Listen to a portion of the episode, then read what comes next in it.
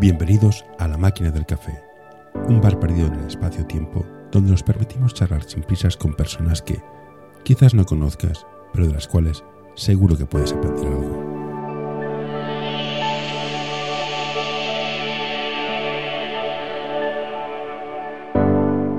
Hoy tenemos con nosotros a Mónica Lázaro. Hola Mónica, gracias por estar aquí. Eres una de las pocas que conozco que chica que sabe que vive de esto, que ha jugado, que ha jugado en primera, perdona. Sí. Pues muchas gracias por invitarme, ¿eh? Nada, me, me recomendaron, o sea que te recomendaron, con lo cual yo soy un tío muy obediente, me dijeron, yo le pregunto. Perfecto. He estado buscando, po- porque no tenía ni idea de quién eres, porque yo soy un tío muy despistado, y un, y ¿cómo se llama este buen hombre? Que hace muchas cosas, pero luego no sé cómo se llama. ¿Dónde está? El que tiene el cronómetro de récords. ¿Cómo se llama este chico? Siempre me olvido su nombre. Eh, eh, Tony Delgado. Tony Delgado, exactamente. Te he encontrado en dos entrevistas y yo, ah, mira, Sí, Tony, eh, en, en mi época gloriosa siempre me hacía entrevistas. Sí, yo he visto dos. Yo le, bien. entre- le entrevisté al principio. Digo, montate un podcast, que es lo que se lleva, pero sigue con lo suyo de fotos y texto. Y leí que debutaste con 32 años en la, en, en la liga, en la liga más, en la liga 1. Sí, No está sí, mal. sí, sí. La vida es una Aca- maratón. acabé mi carrera a lo alto. Normalmente se hace al revés, ¿no? Estás a, estás en un nivel de juego bastante alto y, y no quieres dejarlo, pero no puedes con tanta exigencia y, y vas bajando de categoría. Yo lo hice al revés. Bueno, es- no, Yo- Lo bonito es hacerlo, lo dices tú. Yo he visto gente jugar en, en EVA con 40 años que dices, sí, que tienes talento, que se ve, pero no te acompaña el físico, peor. Pero bueno, Pero es que es, es, es muy difícil, ¿eh? Decir, mm, ostras, ya no puedo o ya mm, tengo que eh, adentrarme en otros ámbitos. Es, es complicado cuando, mm, cuando sientes devoción por el baloncesto. eh, normalmente te cuesta bastante a menos que tengas eh, lesiones que te obliguen a ello, ¿no? Entonces es complicado, es complicado. No te enseñan a decir, bueno, empiezas por aquí, pero no sabes cuándo acabas. el listado de excusas es, eterno, ¿no? Porque me peta no sé qué. Y hasta no te viene algo que te llene igual, es complicado. Sí, eso es cierto. Además, yo pienso que el baloncesto es para listos. Te puede no acompañar el físico, pero si tú eres eh, mínimamente listo o lista, eh, puedes tirar mucho tiempo. No estoy convencido, o sea, la inteligencia es fundamental. Además, es un juego de, de matemáticas, trigonometría y estadística. O sea, hay que procesar rápido la información y decidir rápido. O sea, no, Sí. no es todo físico. ¿Qué es ser una jugadora casi profesional de básquet? ¿Qué implica en tu día a día? ¿Cómo, cómo, cómo, cómo, cómo se compagina esto? Porque si es, si es un chico en el oro, pues qui- quieras que no puedes dedicarte a esto. En vuestro caso, que tú has estado ahí Liga 2, Liga 1, para arriba, para abajo, Ayuda a mantener este podcast en anorta.com barra colaborar. Sí, pues si te digo la verdad, en mi caso, eh, obviamente no todo el mundo es así, pero la gran mayoría sí, eh, implica lo mismo que, que- que una jugadora no profesional, ¿no? Eh, yo tenía mi, mi estudio, tenía mi trabajo y luego me dedicaba a ello. Sí que es verdad, pues que en según categorías, pues dedicarle máximo dos horas al día, yo le dedicaba cuatro o... mm, Básicamente, o tenías en vez de un contrato de jornada completa, un contrato de media jornada, pero, pero a mí no me ha cambiado o no me cambió mucho la vida el hecho de tener, eh, de jugar profesional, porque al final, al final es el compromiso y la implicación que tú le quieras dedicar. Y en estas categorías, eh, al menos yo era todo, casi todo. Lo que cuando no estaba trabajando o estudiando, estaba entrenando o pensando en. Así que es la implicación que tú le quieras dar. Entonces el sacrificio es muy grande y los hábitos, sobre todo alimentarios y de descanso, tienen que ser súper delicados y muy, muy importantes porque al final tu cuerpo no es, es el, el instrumento que utilizas para ello y tiene que estar al, al máximo. Pero bueno, hoy en día en Cataluña, sobre todo, fuera de Cataluña no tanto, pero en Cataluña es que la gran mayoría de jugadoras eh, que pueden ser profesionales no se dedican exclusivamente a ello o incluso no cobran. Entonces, bueno, hay que, hay que saber contrarrestar un poquito. No, te- yo, ah, bueno, te- yo- yo estoy al lado del Lima Horta Que es- Sí, eh, sí, sí. y las que juegan, juegan como Dios, pero yo no sé hasta qué punto pueden vivir de esto, cosa que dudo bastante, pero bueno. No, no, no, no se, no se gana ninguna la, No, la no, vida con sea, ello. du- dudo bastante. Yo estuve dos años en el Lima, en el Lima Horta, conozco bien, conozco bien el club, sé que actualmente está teniendo problemas, muchos problemas con el tema de, de infraestructuras y es una lástima porque es un club, eh, es que es muy mítico, es muy ver, mítico. te voy a explicar, mi hija juega en este club, mi sobrina juega en este club. Es un tema más político del por qué nos llenamos la boca de la salud y todas estas cosas, y luego no hay pistas. Y no digo de básquet, ¿eh? Tengo amigos que juegan a vóley y fútbol, bueno, fútbol solo hay que matarlos, no me gustan, pero vóley y otros deportes, y no hay pistas, o sea, nos estamos peleando entre los propios clubs por las pistas. Pero bueno, Sí, sí, creo que es bastante común. la última entrevista que te leí no entrenabas, porque no tenías tiempo. ¿Has vuelto a entrenar? Eh, exacto. Eh, creo que la última entrevista fue con, con Tony por tema de mm, que estaba en, en el Liga 1 y como te comentaba, trabajaba eh, por las mañanas, jugaba por las tardes, entonces no me daba, no me daba la vida para poder llevar ningún equipo. Ahora he vuelto, he vuelto a entrenar, estoy en Mm. el, en el CB Castelldefels. Y, y bueno, supliendo también un poquito el, el mono, ¿no? De, Mm. después de dejar de jugar que dices, uff, es que ya no puedo más. El- Luego todo es una, una gran falacia. Ten- tenía un mono, tenía... ahora si no tengo entrenos partidos me falta algo y, y ya vuelvo otra vez a- al ruedo. Tú eres de esos jugadores, tú eres que esos jugadores despreciables hasta más no poder, que eran, se lo tiraban todo, defendían lo justo, y cuando se hicieron entrenadores son, en plan, no, no, la defensa es lo más importante. Estilo No. Jessica Vicious, por decir, por, por nombrar a alguien famoso. Eh, la verdad es que lo que más me gustaba hacer a mí era defender. Defender y dar asistencias. Me encantaba. Me encantaba. Esto es una cosa que, que, que siempre le daba muchísima importancia. Prefería que la, que la metiera la compañera eh, que yo, pero eso sí, si yo le daba el pase, mejor. A mí la defensa siempre me ha gustado mucho. Mm, Pero esto Me parece una fundamental. Ya, pero esto, esto está muy bien, y la gente que entiende de básquet quizás lo lo aprecie. No, no, eh, la asistencia y la defensa. A la hora de verdad, o metes 20 puntos, no se fija en ti ni Dios. Bueno, se dice que si metes 20 puntos, eh, te querrá, te querrá un equipo, ¿no? Te querrá el equipo para que seas el, el- el referente anotador. Pero si tú eres defensora, eh, te querrán todos. Eso es lo que, lo, lo que sí. siempre a mí me han vendido. Bueno, habla, habla, con, man- habla con, con representantes y managers. Dirán, no, no, está muy bien la No, no, defensa, no, claro, está muy bien la asistencia, pero si me metes 20 puntos, casi mejor. No, no, está, está claro que al final es un deporte donde, donde va el tema de la pelota tiene que entrar dentro de la canasta. Y Mm. si tú no tienes ese enfoque ofensivo, no, bueno, es un gran hándicap, ¿no? Igual que Mm. si no eres tirador, pues te van a flotar tanto que el- tu penetración no va a estar, no va a existir nunca. Partimos de la, de la base de que mm, todo el mundo puede, puede anotar, ¿no? Entonces, si tú eres Mm. especialista defensivo, también te, también te ayuda. Pero bueno, a mí me ha ido muy bien, ¿eh? Siendo, siendo defensora, recuperando balones y luego obviamente también siendo peligrosa adelante. ¿Qué categoría entrenas, por cierto? Pues yo ahora mismo estoy llevando masculino y femenino. El, el femenino estoy en el tercera catalana, es el senior B, Ah, y el masculino es el, el junior A eh, Junior. en Inter. ¿Cómo se gestiona esto? Estamos hablando de la defensa y el pase versus lo que el público quiere lo que ven las estadísticas. Porque en Inter creo que ya hay estadísticas de puntos metidos y minutos, y la gente tiende a mirar los puntos, que es un- una duda metafísica que tengo yo con la federación. A nivel de entrenador me interesa de ver las estadísticas, pero no sé si todo el mundo las sabe leer.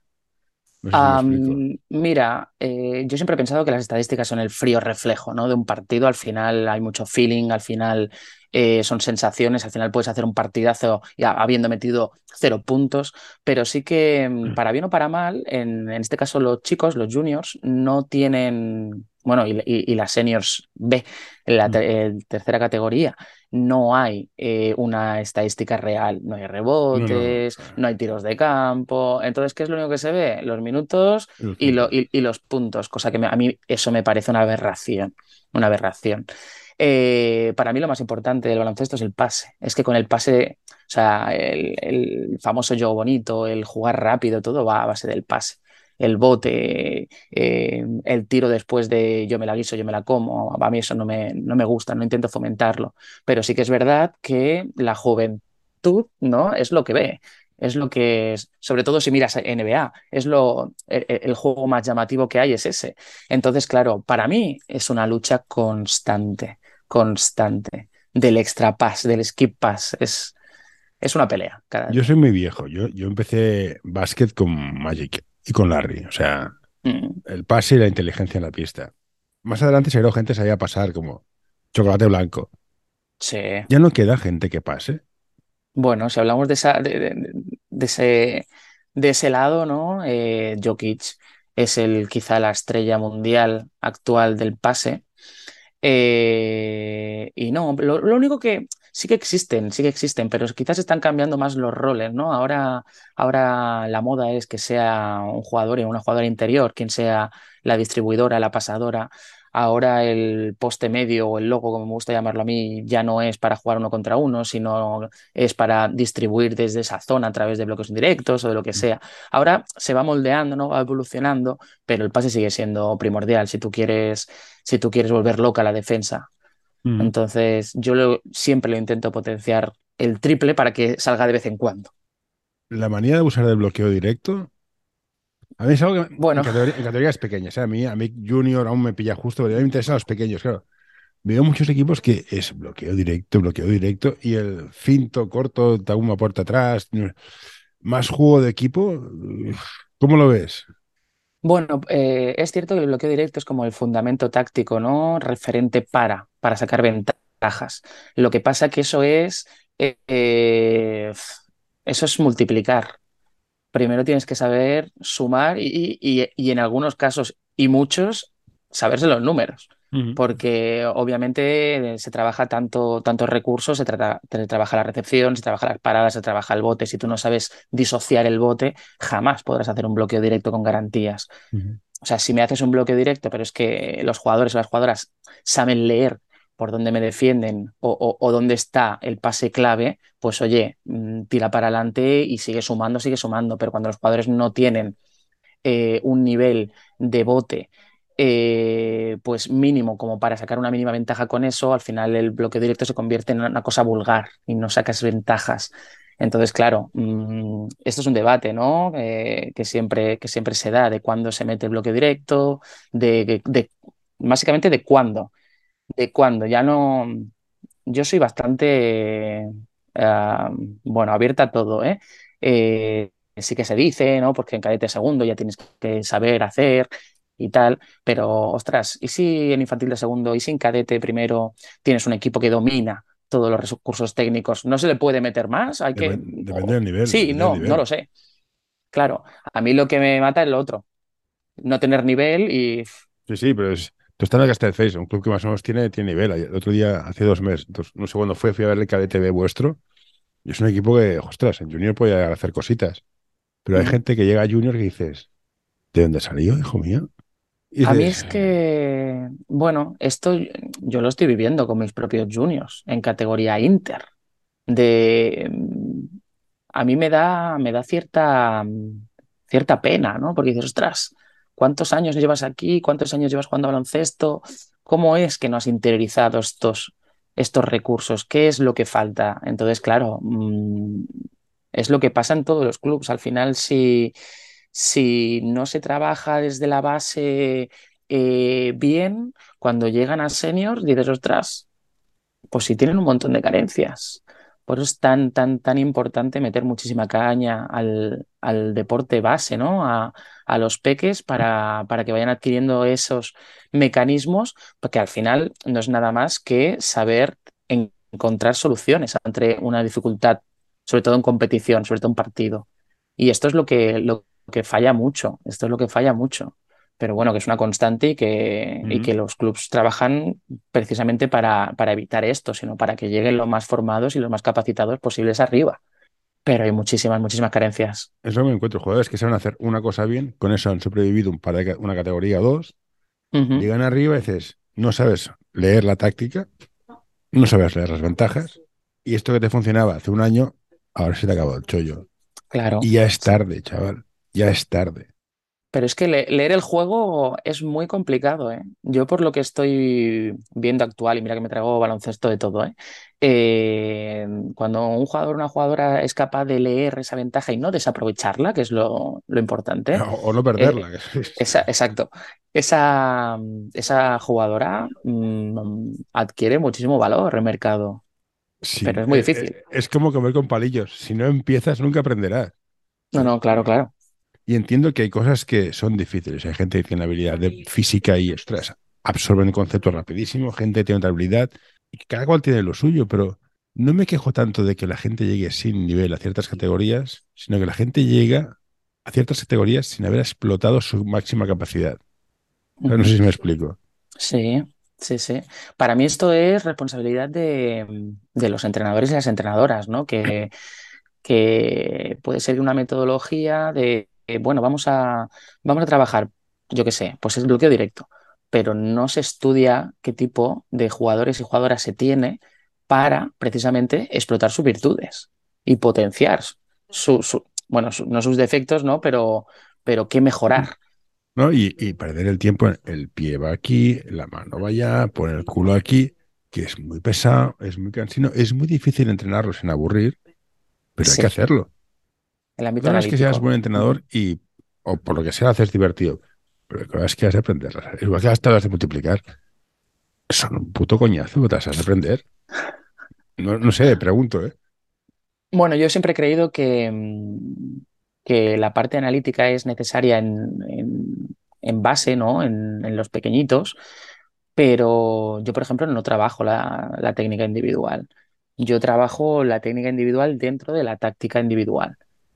Mm, Yo no le voy a hacer a un jugador que, que ahora mismo se siente muy incómodo haciendo un recurso, Mm. machacándole con ese recurso, porque ahora mismo no es época. Otra cosa es que sea en postemporada, tecnificaciones, entonces siempre, siempre. Pero dentro de lo que jugamos, dentro de las situaciones en las que se va a encontrar en pista, ¿qué recursos técnicos le pueden hacer sacar mucha más ventaja? Ujú. También te hablo de un junior de segundo, ¿eh? Sí, sí, sí. de un junior de segundo y de unas seniors ya mayores, ya adultas. Pero debería, en categorías inferiores, debería machacarse la técnica individual eh, de una manera. Es que yo creo que ya no se lleva lo de hay un cono, llego al cono, hago un cambio y esto aquí, sino ahora ya, o, o lo que yo he ido viviendo de grandes entrenadores que he tenido ha sido la supervivencia, ¿no? Es decir, ¿de qué me vale a mí llegar a un cono y hacer esto si luego el cono es una persona que no reacciona como un cono porque reacciona? Mm. Entonces, directamente tirarlos al ruedo y ante el peligro y a ver qué situaciones le salen. Y a partir de ahí, ¿no? Pues intentar corregir, dar consejos, Mm. animar a... A mí ¿no? el Un método poquito así. me da igual el método. O sea, es, es como, a ver, estoy aquí en plan padre. Has de comer verduras. Te las puedo dar rollo con hervida a por ello o te puedo hacer una lasaña. ¿Vale? Una lasaña de espinacas. Bueno, no es lo mismo, pero es verdura. Pues Bueno, igual, sí. igual- sea, me da el método que uses para enseñar, me da igual, mientras aprenda, me da lo mismo. Mi sensación es que cada vez se aprende, o sea, no hay tantos entrenadores buenos que enseñen, porque no tienen los recursos para enseñar, tenemos menos paciencia y los highlights hacen mucho daño. Eh, eh, totalmente de acuerdo. Los highlights hacen muchísimo daño. Pero mira lo que ha hecho este chico, la ha metido desde el logo, voy a tirar desde el logo, pero ¿dónde vas si tienes nueve años? Tiro triple, ¿qué, qué estás haciendo? Sí, sí, sí, sí, completa- completamente de acuerdo. Pero es lo que se ve, es lo que se ve. Tú tuviste la suerte de tener buenos entrenadores, diría yo, por las categorías en las que te mueves. A nivel, a nivel de conocimientos, luego a nivel humano, categorías de competición y formación, hay, una- hay, hay ciertas cosas que a mí no me convencen. ¿Cuán bueno es ver entrenadores buenos o ver tenido entrenadores buenos para, for- para ser tu mejor entrenador? Ah, para mí es la clave. Para mí es la clave. Yo desde pequeñita eh, me he empapado de los mejores, pero mm, sin ninguna duda, también te digo, he estado en categorías muy altas Sí, sí. e inclusive mm, a mí me encanta aprender y, y- y yo he tenido em, la suerte de tener seleccionadores, he tenido la suerte de conocer a mucha gente y, y para mí son los que me han inculcado pues ciertos valores, ¿no? Ciertos valores eh, fuera de lo que es técnico-táctico y todo lo que sé de baloncesto me lo han enseñado ellos. Mm, ahora, ahora los niños, eso, ¿no? Se, se, se, lían horas y horas y horas mirando vídeos y tal, que me parece genial, fantástico. Pero eso en mi época no existía. Yo veía los partidos en directo y si me estaba comiendo la merienda, pues me, no, no, lo miraba, ¿sabes? Estaba ahí yo mm. con mi merienda. Pero ahora hay repeticiones, hay análisis, ahora lo puedes encontrar en todas las redes sociales. Ahora hay un, una sobreestimulación que también es muy peligrosa porque mm. es muy fácil, pero si tú no eres capaz de discernir una cosa u otras, te llega todos los inputs a la vez. Y entonces, claro, se complica, se complica. Yo también he tenido muy malos entrenadores de baloncesto de los que me han enseñado también a cómo no quiero ser. Otra cosa que leí, y, puede ser que sea cierto, yo cuando era joven y jugaba básquet federado, fuera del básquet federado, quedaba para jugar con mis amigos, hacíamos pachangas, nos hacíamos el burro. Ahora esa parte lúdico festiva de hago el imbécil, pero cuando veo el entreno me pongo serio, ha desaparecido y es directamente solo de ser entreno. ¿Eso también afecta cómo se funciona todo? Bueno, eh, no lo sé. Mira, nosotros, por ejemplo, en Castelldefels eh, hay unas pistas exteriores que mm. son municipales abiertas todos los días y a mí me da, me, me, me da una alegría cada vez que paso por ahí en fin de semana o lo que sea. Siempre están eh, llenas. Siempre. Entonces, a mí lo que me, a mí lo que me, me sabe mal es que no haya más pistas descubiertas municipales que pueda entrar cualquiera. Eso en mi pueblo no pasa. Bueno, yo soy de Barcelona, bueno, estoy, estoy al lado de Lima. Tampoco hay, mira que hay espacio aquí. Preguntar al ayuntamiento me quejé en plan, es que estábamos trabajando en ello. Vale, pues ya está. Es, es que es una lástima, es, es potenciar, ¿no? Es eh, visibilizar el deporte y, y, dejar esa parte lúdica, esa parte autodidacta, esa competición, ese, ah, pues me voy, a, me voy a echar unas canastas. Esa, mm, cada vez hay menos. También es verdad que el ritmo de vida de los niños y niñas es, es, es muy estresante a día de hoy. Bueno, aquí tendríamos, yo como padre tendría cosas que decir, pero claro, son mis hijos, yo decía los míos, cada cual que decía los suyos. Yo soy muy fan de haz una cosa, no te estreses. Tienes un colegio, haz una actividad fuera, preferentemente deporte, porque en el colegio no se cuida el deporte, me parece, es lo que hay. Y ya está. Han de tener tiempo libre para aburrirse. Creo que es Exacto. Yo soy pedagoga, ¿eh? Así ah, que. Ah, mira, pues bueno. Siendo pedagoga, los métodos de aprendizaje y educación que existen en la pedagogía, que habría que hablar de pedagogía, de se os va la perola bastante. ¿Cómo, si, las cosas como son, cómo se aplica, cómo se pueden aplicar al mundo del deporte? Al básquet, ¿Cómo se aprende a aprender? ¿O cómo enseñamos a, los maestros, a los entrenadores para que enseñen a aprender y, bueno, todo este rollo de aprender? Porque al final dices, ¿y qué es aprender? Aprender eres tú. Aquí ya filosofamos un poco. Eh, pues mira, mm, yo, yo estudié pedagogía en un momento en el cual yo quería hacer psicología, pero me pilló saliendo del, me, pilló saliendo del siglo XXI. Mm. Y, y, yo estaba tan indignada con la metodología ¿no? con, con que se utilizó conmigo en aquel momento, en un momento en el cual yo tuve una lesión muy grave, que, que, que, dije fuera, voy a estudiar pedagogía y, y, voy a volver y voy a, mm, voy a cambiar completamente la metodología aquí. No, no a nivel de trabajo deportivo, ¿eh? sino para mí me parecía una, una locura que una sola persona fuera tantos roles a la vez con, con, con adolescentes que viven, y estudian, trabajan y todo allí. Entonces, a mí se me, se me iluminó en aquel momento, no, no trabajo como pedagoga. y, y, fue mi manera de. Entonces, a mí aquellos inputs que yo veía tan injustos me marcaron muchísimo la vida, muchísimo. Y, y yo, con todos los entrenadores que he tenido, he creado mi filosofía, mi metodología, mi manera de tratar. Yo, yo, no soporto, yo no soporto que haya un insulto, un desprecio, no lo soporto, pero porque lo he vivido yo.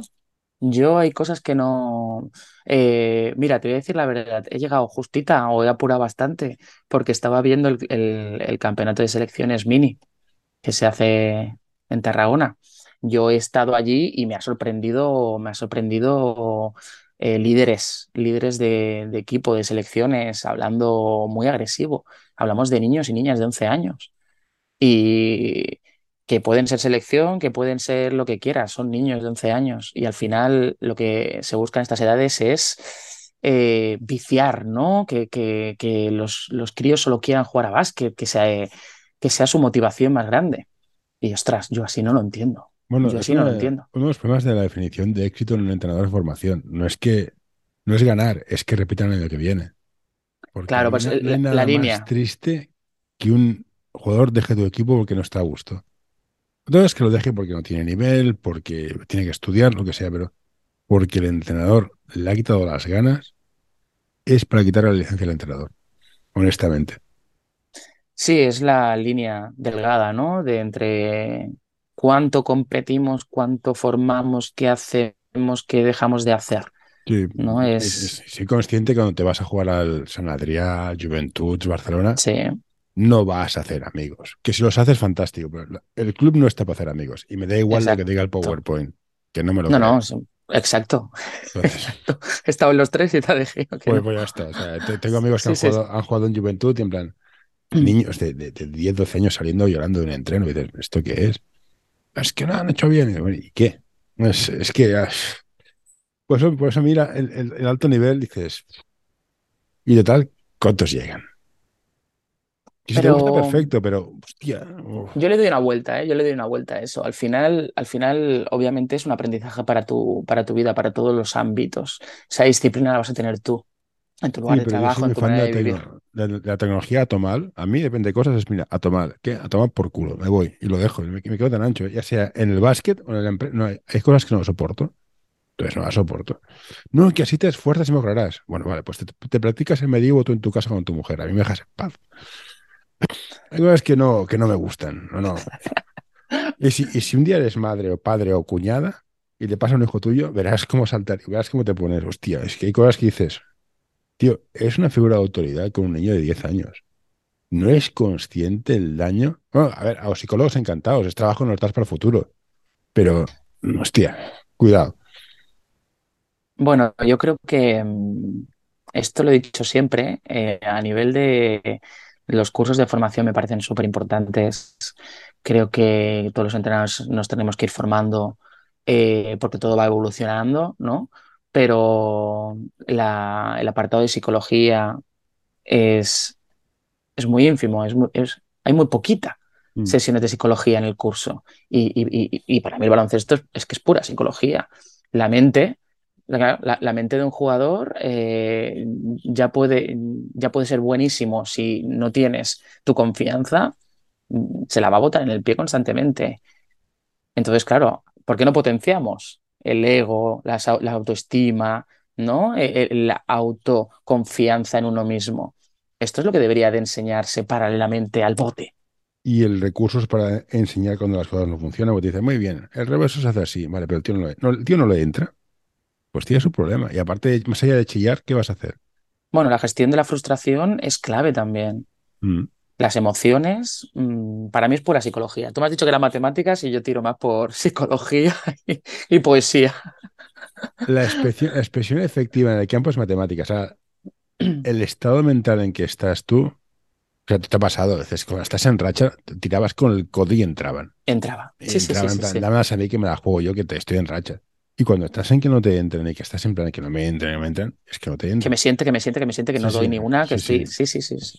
Es un bucle negativo que te creas tú. Y estas dos cosas, no digo que haya hay una técnica mágica que sirva, o sea, yo creo que tía, es difícil saber cómo hacerlo, ¿eh? O sea, no, hay gente que tiene capacidades y tiene conocimientos, pero un poco más de sensibilidad porque al final somos personas. Pues es como dicen el Departamento de Recursos Humanos, es un día es verdad, es un departamento de recursos humanos, pero vamos un poco cojos. Bueno, yo soy de las que piensa que al final los que mandan no es un entrenador, una entrenadora, son las jugadoras. Son ellas las que determinan intensidad, las que determinan si quieren aprender más o menos, dónde te ponen a ti el límite. Y si esas jugadoras no, no tiran, ya sea con un recurso, ya sea con una jugada, ya sea con intensidad, con lo que sea, tú te tienes que adaptar. Entonces, si tú estás intentando enfocar algo y, y- y- y te cuadras y no hay manera de que eso se consiga, o no lo estás enseñando bien, no estás llegando bien, o no es el momento de esas personas para aprender eso. Habrá que Bueno, darle una vuelta. y esa, eh, eh, esa reflexión es muy difícil de hacer, porque es como, ostras, no me hacen caso, ostras, no me, eh, eh, eh, no lo aprenden o son muy malos. Es que esto, a mí se me cae la cara de vergüenza cuando escucho a un entrenador, es que mis jugadores son muy malos. Bueno, pues háztelo mirar. Hazlo mirar. Porque todo es balones fuera, balones fuera. Yo quiero un entrenador a ese A lo mejor tienes un equipo que es muy malo, porque objetivamente lo es, pero tu trabajo es conseguir lo mejor de ellos. Explotarlos. Porque está muy bien ser entrenador de un equipo de preferente, pero hostia, ser un entrenador de equipo en nivel D y que sigan viniendo, se sigan divirtiendo, sigan mejorando. Ese es el tiene, éxito. Tiene tanto más mérito que lo otro. ¿eh? Ese es el éxito. Porque, claro, nivel D vienen porque quieren.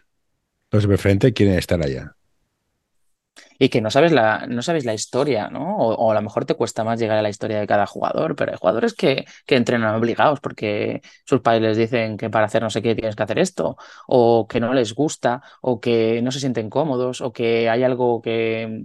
Mil cosas, hay mil cosas. personales que hay en mi vida, gente, separaciones, un montón de cosas que dices. Bueno, me lo explicó un, un Ángel bueno, un entrenador que se supone que es famoso, Ángel Jareño, sí que es, es famosillo. Bueno, de hecho, es muy famoso y es muy bueno. Y había un jugador que no estaba rindiendo. Y la gente lo trataba como un recurso. No rindes, no te llamamos. Hasta que un día alguien se sentó con él y tenía problemas muy serios en casa. Vez saltó, soltó, empezó, a rendir. Pues normal, como en todas las personas humanas. Mar, Mar Rubira es psicóloga, exjugadora profesional. Ella, ella siempre habla de esto, ¿no? De la importancia de la psicología, de saber el qué. Em, ella te invita ¿no? a conocer más allá de lo que es un jugador o una jugadora, sino que es una persona y que en un momento te puede aportar más, te puede aportar menos, pero tienes que crear un contexto cómodo, una zona de confort para que esa persona se abra, mm. para que esa persona se sienta cómoda y pueda dar lo mejor. Esto es muy, muy, muy importante. Hoy quiero recomendarte este podcast. Balap Education es un proyecto educativo y deportivo que busca la formación completa de jugadores y entrenadores. Quieren fomentar su desarrollo basado en la educación del jugador y el entrenador, mediante el análisis de situaciones reales de baloncesto desde diferentes puntos de vista. Hoy quiero recomendarte este podcast. Psych and Roll, un podcast sobre psicología y deporte en el que tratarán diversas temáticas relacionadas con ambas disciplinas. Un programa creado para aportar realidad y necesidad en torno a la psicología, además de facilitar un espacio donde la comunicación sobre ciertos temas esté libre de tabús, estigmas y etiquetas. Y entonces, cuando un niño dice, bueno, soy entre bueno, regular, malo, genial, malo, genial, pero quiero entrenar, ¿qué le decimos a este chaval de 16, 20, que se quiere poner a entrenar para ser un buen entrenador? Pues supongo que la gente se hace entrenador para, para, ¿para qué? Uy, qué buena pregunta. ¿Para qué se hace ¿Para qué se es un buen entrenador o para qué se apunta uno? Yo creo que... mira, en mi caso, en mi caso, ah, yo era jugadora y a mí me iba a entrenar, ¿sabes? Mm. Déjame tranquila que yo estoy jugando. Y, me vinieron a, proponer el CB Prat eh, llevar un equipo. Y fue como, ¿no? Fue muy recelosa, fui, yo había hecho casales, campus, colonias de, de todo tema baloncesto. Y bueno, no me estaba disgustando, entonces me animé. Y a partir de aquel momento dije, ostras, me encanta. Me encanta intentar, ¿no? Hacerles llegar lo que, lo que en mi cabeza hay, a ver si se consigue. Y a partir de ahí, poquito a poquito, fue, fue a más, fue a más. Em, yo creo que es muy importante en los clubs porque los jugadores, normalmente los jugadores un poquito de edad más avanzada, siempre quieren, siempre están o de ayudantes o llevando equipos más, más pequeños. Em, yo, por ejemplo, que un jugador joven lleve un equipo de peques, yo no lo querría hacer nunca. Yo lo erradicaría completamente. Para mí los mejores entrenadores tendrían que estar en, los peques. Y que, y que los jugadores que quieran empezar en, tema de entrenar fueran los ayudantes. Sí, sí, de acuerdo, estamos de acuerdo, sí, sí. Y, que se, se, empaparán primero, se empaparán primero. Tienes la L de novato, empápate de, de, gente a ver qué puedes hacer, ¿no? Porque es, es muy complicado, es muy complicado llevar un equipo. y más de pequeños. Es muy complicado. Entonces, eh, a mí me encantaría eso. Todos los clubs tienen jugadores que, que, que les, que les motiva, que les motiva esos hay que potenciarlos. Mm. El problema con ah. las categorías pequeñas es que los buenos. A ver, creo que hay dos tipos de entrenadores. Los que son muy buenos y quieren llegar arriba, están en preferentes. Y luego hay un tipo de entrenador que para mí es el unicornio, que es gente que ha estado arriba, sabe un montón, pero dice, ya está, lo he visto todo, quiero volver a la base. Ese entrenador, ese entrenador, ese unicornio, que es buenísimo, sabe de todo, ha estado en todos los sitios, meterlo en formación. Eso sería genial. El problema es que no sé si están, no sé cuántos hay, y la parte financiera es importante, claro. Claro. Eh, Sí, sí, sí. pagar, o sea, yo llevo un equipo y meto a la semana 20 horas. Ya miras tú cómo pagas 20 horas a, un- a una familia. Es muy difícil. Entre, Sí, entre- entre- tú llevas dos, entre preparar, entre antes, el después, los partidos, tal igual, se te van mínimo 20, di- 20 horas por, por equipo mínimo. Más o menos. Por Sí, sí, sí, es, es mucha, mucha implicación, mucha Pues- implicación y por amor al arte, porque sientes devoción. Exactamente. Entonces, ¿cómo cazamos a ese entrenador unicornio que digo yo? Gente, ese, mayor que dices, yo no voy a llegar al CB. O sea, estoy aquí porque realmente me gusta y que tiene mucha experiencia, traerlo hacia, hacia el baloncesto base. Y hay Bueno, yo montón, creo hay un que- montón. Yo creo que el hecho de formar, ¿no? Eh, al final somos formadores, eh, es muy atractivo. El guiar, el ser el guía, ser el- el- un referente, el poder apoyar a los jóvenes que quieren mejorar, eso es muy atractivo. Em, los grandes clubs tienen a sus, eh, tienen a grandes entrenadores en, las categorías pequeñas, Sí, porque, porque al final es de donde se enriquece un club, de, lo, de la cantera, ¿no? De los que van subiendo, y para eso tienes que tener, invertir en buenos entrenadores en esas categorías. Pero si, si, si es el ejemplo que tú me comentas de un entrenador que ha estado en niveles altos y que eh, a lo mejor es, es mucha exigencia, cuatro o cinco días a la semana, viajes y tal y cual, y quiere disminuir esa exigencia, pero su devoción sigue intacta, a mí el tema de formar formadores, eh, llevar eh, equipos, encima es muy agradecido. Hombre, si, hay- si alguien que de este perfil los escucha, que me envíe un mail que buscamos gente. También te lo digo. Yo creo que es muy agradecido los, los peques, creo que mm, es muy importante ese, ese trabajo y, y tener guías, tener eh, referentes para los entrenadores jóvenes, los entrenadores que quieren crecer, es, es lo que marca la diferencia. Ahora vamos a hacer un par de preguntas que no tienen nada que ver con esto. Primero, llevas juniors de segundo año en Inter. Sí. ¿Y después qué, amigo? ¿Qué hacemos con los juniors? Una vez se acaba. Porque salto al senior, pf, hay gente muy mala, hay gente muy crecida ahí, ¿eh? Sí, la verdad es que es la, la edad más, más peligrosa, ¿no? Porque, bueno, porque ya es cuando deciden si quieren continuar o lo dejan, sobre todo en, en, en chicos, ¿no? De manera general. La Mm. chica suele ser un pelín antes incluso, Mm. Pero los chicos suele ser el momento en el que deciden si continúan en el baloncesto o no continúan en el baloncesto. Entonces, yo creo que como, que como club el objetivo es que, que continúen jugando que, que sigan, que sigan creciendo y obviamente darles un, un espacio, ¿no? Donde ellos se puedan sentir cómodos y donde puedan competir. Esa ¿Qué es la clave. Esa es la clave. Sub-21, ¿qué, qué haríamos con este equipo de gente? Porque no hay más sitio, o sea, ya se acumula la gente, no vas saltando de año a año. Saltas a un sub-21 o saltas a un senior, te vas a un territorial, sub-25, o creamos una categoría especial de, de juveniles. ¿Qué, qué hacemos con ese grupo? Porque si ya pasa en, equipos de barrio, que no hay sitio, ya eh, gente en nivel es imposible. O sea, que hagas junior de preferente, campeón de España, y dices, ¿y dónde juego? Y tienes que irte a un B a que te partan una pierna. Sí, sí, sí, sí. La verdad es que, por ejemplo, en este caso, Castelldefels tiene, tiene una cosa muy positiva, ¿no? Que hay mucho, mucho jugador, mucha jugadora, hay mucho quórum, hay mucha gente predispuesta al deporte. Eh, y, la, y la parte negativa, ¿no? Pues es de lo que hablábamos al principio.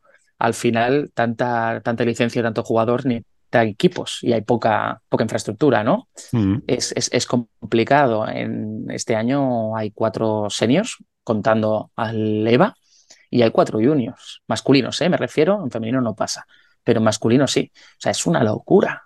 Es una locura la cantidad de, de gente joven que está, que está haciendo deporte en Castelldefels.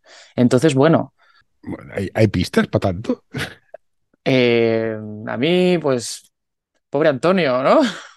Es una locura, es una locura. Pero bueno, es que la, la- la parte positiva es esa. Quieren, quieren jugar a básquet, quieren jugar a básquet. Y el CB Castelldefels les está cogiendo. Entonces, claro, sí que es verdad que se necesita un apoyo más Sí, sí. que el Sí. del club para poder eh, aportar todo eso. todas las necesidades que busca. Porque es que el 90% son, es gente del pueblo.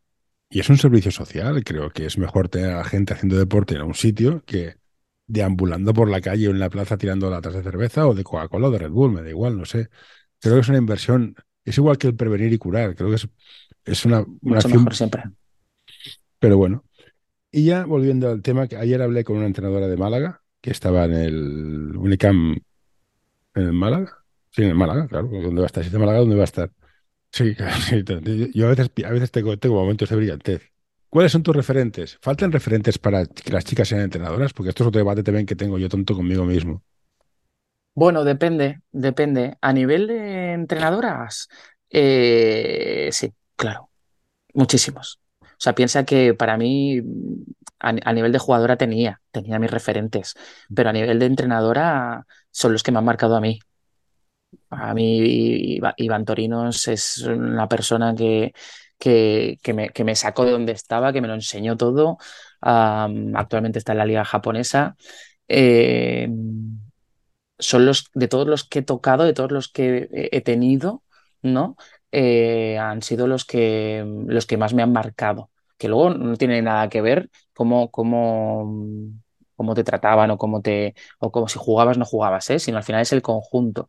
Pero yo mis referentes, eh, claramente son masculinos, son los que yo he tenido. Eh, no todos, claro. Hablo de Iván Torinos, hablo de, de Mike, de Ramón Jordana en el siglo. Este para mal al principio y luego ya nos hemos entendido y nos hemos conocido mejor una vez adulta. Tito Sobrín, ¿no? Fue mi seleccionador español y ha sido mi entrenador. A Mateo Rubio he aprendido muchísimo con él, pero todos son hombres. ¿Y qué hace falta para que des el salto? Mi teoría es que hace falta directoras técnicas, que ficharán a gente que conozcan. Pero no sé si tú, tú compartes la opinión. Eh, ¿de fichar gente que conozcas?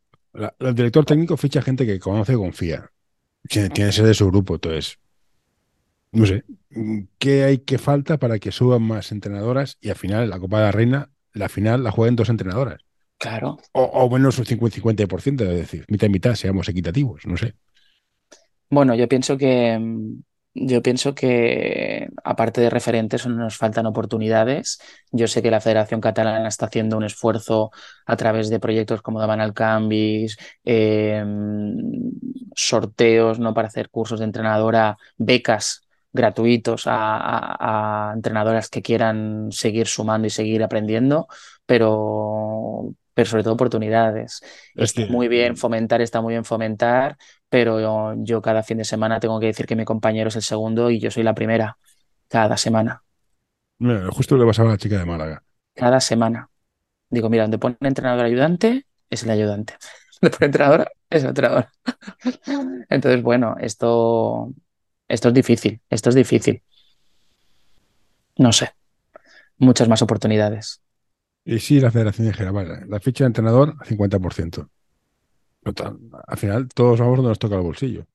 Sí, pero bueno, sería una solución, pero para mí no es equitativa, ¿no? Yo lo que No, pienso es que, mm, que bueno, que aquí en Cataluña hay pocos referentes eh, catalanas de entrenadora y que, y lo que, y no hay que hacer, ¿no? No hay que hacer un poquito de, de, bueno, pues venga, coge a esta, porque al final siempre salen los prejuicios, siempre salen los estigmas y esto de, bueno, es que claro, es que ella paga menos, saldría, pero vamos.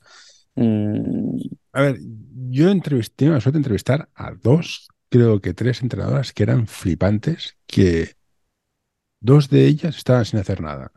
Y no entendía por qué no, o sea, plan, con lo que sabes, porque no estás coordinando, entrenando, haciendo algo. Y dices, bueno, pues que ahora estoy, digamos que no sé por qué se tira más para atrás que los chicos. Somos, los tíos son más tirados, son más decelerados. Somos más decelerados. Venga, va, ya la apunto un bombardeo. No sé, pero faltan referentes, digo, porque te- creo que es importante alguien que fijarse. O sea, mi, mi estilo de básquet, pues porque mis ídolos eran los que eran, entreno como entreno porque mis entrenadores eran como eran. Y claro, yo, soy chico, mi entorno es masculino, para mí es todo más natural. Pero no sé si faltan entrenadoras referentes que. O, o a lo mejor hay una especie de prejuicio que el competir, la exigencia y el esfuerzo y la agresividad en pista es masculino y queda mal siendo chica. Yo qué sé, no sé, no lo sé. Yo creo que a pesar de que ya lo verbalizamos, siguen habiendo muchos estigmas, estigmas eh, culturales, sociales, en que las mujeres eh, pueden llevar equipos eh, de, minis, ¿no? Pero que ya, ojo, más, más allá, los mayores lo tienen que llevar los hombres, sigue existiendo. estigmas sociales a nivel de, bueno, es que cuando llegas a una edad tú ya tienes que estar trabajando con hijos y no te, da, no te da la vida. En cambio, un hombre puede tener familia y seguir con el baloncesto. es cierto, trabajar y tener hijos no te da la vida, pero ni, ni para mí ni para mi mujer. No, no, en realidad para nadie, ¿no? Pero siempre se ha dicho así. A partir de o allí tú ya, ya, estás fuera. Igual, por, por, eso no llegaban, no llegan, porque sigue pasando, más a adolescentes, a seniors, que, que, que en versión masculina. Por eso los chicos lo dejan más tarde si lo dejan y las chicas lo dejan antes, ¿no? Eh... Más Rovira hizo una encuesta al respecto de esto y era porque jugaban poco, no se sentían importantes, presión de estudios y, y familia, parejas y estas cosas. Uh -huh. um, se lo dice a Marrovira, lo que diga Marrovira, está claro. Estoy, Pero... estoy persiguiendo a ver si me hace caso hoy en día la entrevisto. Pero no, es, es, lo que decía su estudio, ¿eh? aquí ya no entro. Me parece, me parece lamentable que usted decía que chicas o chicos o anchoas dejen de jugar porque no se sienten importantes o no es motivo de jugar por el entrenador, no les hace ni caso. Me parece muy heavy. Bueno, Eso ya... yo creo que todo el mundo en el ámbito del baloncesto tiene un entrenador que ha dicho, pero bueno, y acaba, acaba con, tu, con tu ego y para qué voy a estar yo incómoda en un sitio cuando me voy y, y me siento en mi zona, en mi zona de Sí, confort ya, pero- tranquilamente. pero los entrenadores cafres se sabe quiénes son, pero si dan resultados siguen ahí, ¿eh? también, también Sí, sí, no, no. O sea, no vamos a decir nombres porque queda feo, pero vale, pues eso, Pero todo el mundo conocemos gente. pues ya está. En fin, hostia, llevamos una hora, y- una hora casi, qué, ver- qué vergüenza, qué robo de tiempo. ¿Cómo? Lo, pe- yo- a mí, mira, lo que peor llevo cuando entreno, ¿eh? La gestión de los cambios en un partido. ¿Cómo lo haces? A mí me pone histérico. No sé, nunca, siempre estoy en plan, lo he hecho mal, puede haberlo cambiado, no he sido justo, claro, porque el bueno, el malo, el que se esfuerza, la abuela fuma. ¿Cómo llevas A los ver, cambios? Eh, obviamente es un, es un motivo de conflicto. eh, las jugadoras y los jugadores eh, siempre creen que se merecen más. eh, yo puedo equivocarme, obviamente. Siempre analizo lo que he hecho después de todo, eh, pero yo intento irle de cara a lo, con los dos equipos que llevo actualmente y yo les digo, digo, yo me muevo por sensaciones, tíos. Si yo veo que, que, que tú en el banquillo estás mirando el techo, a mí eso no me transmite buen rollo. No me transmite que estés concentrado, no me transmites que estás. Yo, si luego en pista fallas tres, pero te veo intensísimo, pues tú estás en pista. Yo me muevo por sensaciones, por vibraciones y, intento ser lo más leal a eso posible. Otra cosa, otra cosa es que diga, oye, tú eh, eres el, no sé, ¿no? Eres el, el, el, el tirador y llevas 0 de 5, eh, ¿confiamos o no confiamos? Pues siempre va a depender de cómo, de lo que me transmitan a mí. Entonces, claro, es hiper subjetivo. Por lo tanto, me equivoco siempre o casi siempre. Pero yo siempre asumo ese, Es, ese... es mi duda metafísica de, hostia, lo podría haber hecho distinto. Y hablando de tiradores, yo los odio, los odio. Yo los odio y he jugado por dentro. No, yo soy tirador. Sí, ya, ya lo veo. Lo estás tirando todo. No metes ninguna, desgraciado. No eres metedor, eres tirador. Tirador. Pero claro, has de darle confianza. ¿Cómo gestionas en plan, déjalo, no te esfuerces, haz otra cosa? Bueno, y la si... ¿Cómo, ¿Cómo es ese equilibrio de plan? Mira, tírate tres, si a tercera lo has metido, la siguiente plantea dar un pase. Mira, yo tengo, yo tengo un jugador que es, es, es un tirador, pero cuando digo tirador es que mm, le cuesta echar el balón en el suelo en 5 contra 5. Mm. Entonces, cuando no está metido, se deshincha, ¿no? Típico jugador que si no siente que está Mm. haciendo bien lo que más le gusta, se deshincha. Bueno, pues eh, yo intento utilizar el refuerzo positivo. Yo utilizo varias fases, ¿eh? Eh, el, el banquillo, bueno, hoy no estudia, no pasa nada. Ya mañana seguimos trabajando, es la última opción. Pero yo, yo busco el refuerzo positivo. A partir de ahí, pues a lo mejor intento buscar, eh, ya te digo. Al ser, al, al ser gente adulta o, o juniors, eh, trabajo con, trabajo con sistemas. Pero Mm. el sistema depende de qué jugadores hay en pista, de quién hace qué. Mm. Entonces siempre pongo algo para que la jugada pase por este jugador en específico, pero que no sea para lo que está eh, loco perdido, sino que sea, pues mira, para este caso es una penetración, o en este caso tú vas a hacer el pase no sé qué, para que se sienta bien, y sobre todo tiro de la defensa. Me da igual que lleves 0 de 20. A ti, en defensa, si no estás, es donde te voy a sacar, tú mismo. Potenciar defensa y potenciar, pues, eh, que, le vaya, mm, que vaya sumando poquito a poco, pasito a pasito, un poquito, esa autoconfianza que necesita. ¿Y cómo trabajas la intensidad? Que es algo que me cuesta que la gente sea intensa. Es que la intensidad, yo creo que. sí, ha de venir de casa. sí, ha de venir de casa. Pero hostia, me ha dejado. Es que la gente que se deja la intensidad en casa es que es quien marca los entrenos. Yo le puedo decir a una jugadora eh, lo mismo que has hecho, pero ahora al 90% de tus capacidades. ¿Qué dices? ¿Cómo que? Pues que corriendo. que corriendo. Que cuando veas una pelota por aquí, pues que cojas y te tires de cabeza. Bueno, es, es, que no están acostumbrados, acostumbradas, no están acostumbrados. Esto es como, pero si yo siempre lo he hecho así, ¿por qué ahora lo voy a cambiar? Digo, bueno, porque no es lo mismo jugar al baloncesto andando que corriendo. No eres bodiroga. Como no eres bodiroga, vas a correr. Y, o eres muy nazi en el sentido de, pam, yo casi siempre lo hago, ¿eh? Pam, paro, otra vez, es que andando no se juega. Pam, paro, otra vez, es que corriendo. Y ya por, por, por odio hacia mi persona, ya empiezan a correr o llega un momento que la lucha es tan absurda que no, que te dejas llevar. Me pasa con los dos equipos, ¿eh? Con uno me peleo y saco rendimiento, con el otro equipo es como, es que o bajo yo, o bajo yo. O no vas a ningún sitio. O, mañana tengo a una jugadora. Sí, sí, sí, no, dices, hay, hay dices, si aprieto como tengo que apretar, se me van todos. Si te gusta este episodio, por favor, deja un comentario o compártelo con tus amigos. Ya sé que es una pesadez y todos lo pedimos, pero ayuda bastante. Sí, sí. Entonces, bueno, por eso te digo, para mí son los jugadores y las jugadoras los que mandan, los que dictaminan eh, cómo.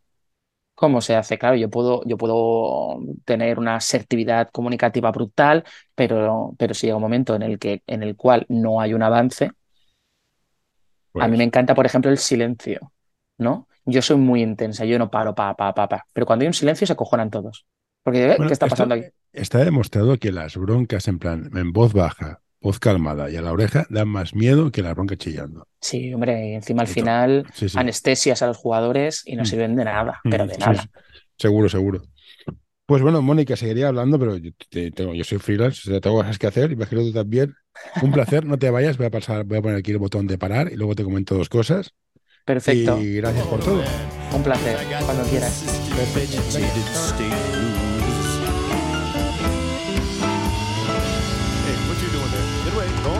Don't you touch that. No, don't you pull that plug. No, hey, hey, nurse, nurse. Uh. All right, I'm done.